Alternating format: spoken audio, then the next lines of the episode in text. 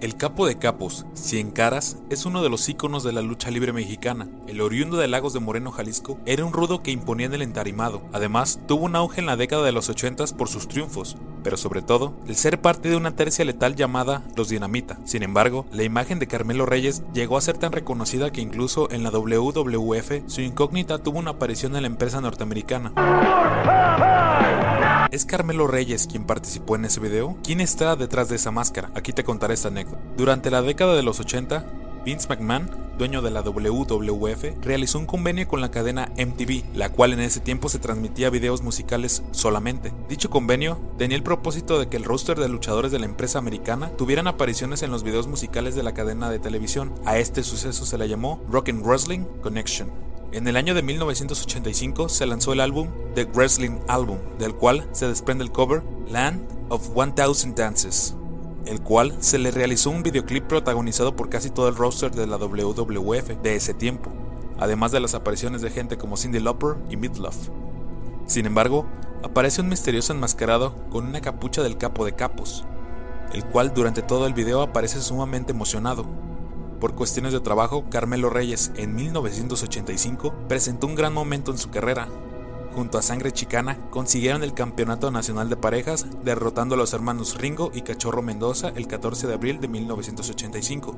Retiró al veterano luchador Danny El Halcón Ortiz mientras disputaba el título máximo nacional. También hizo defensas de dicho título ante Tamba. Por obvias razones, el nacido en Lagos de Moreno no pudo formar parte del videoclip de MTV.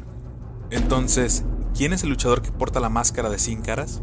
Pues se trata del polémico referee Dangerous Danny Davis, quien también fugía como luchador, además de que vendía productos y armaba y desmontaba el ring durante las giras. Davis ingresó al mundo luchístico cuando se desempeñaba como chofer del camión, el cual era propiedad de Chief J. Strongbow, que transportaba el cuadrilátero que le rentaba a Vince McMahon en Boston.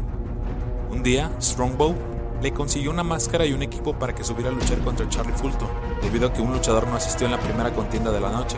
Al hacer la lista de luchas, Strongbow no encontró con qué nombre programarlo y solo le puso una X.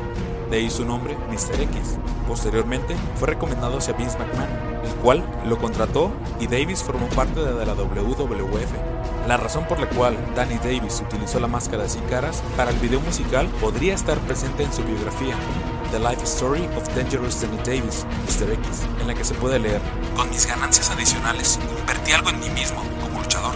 Compré un montón de máscaras diferentes, en su mayoría era Mr. X en los carteles.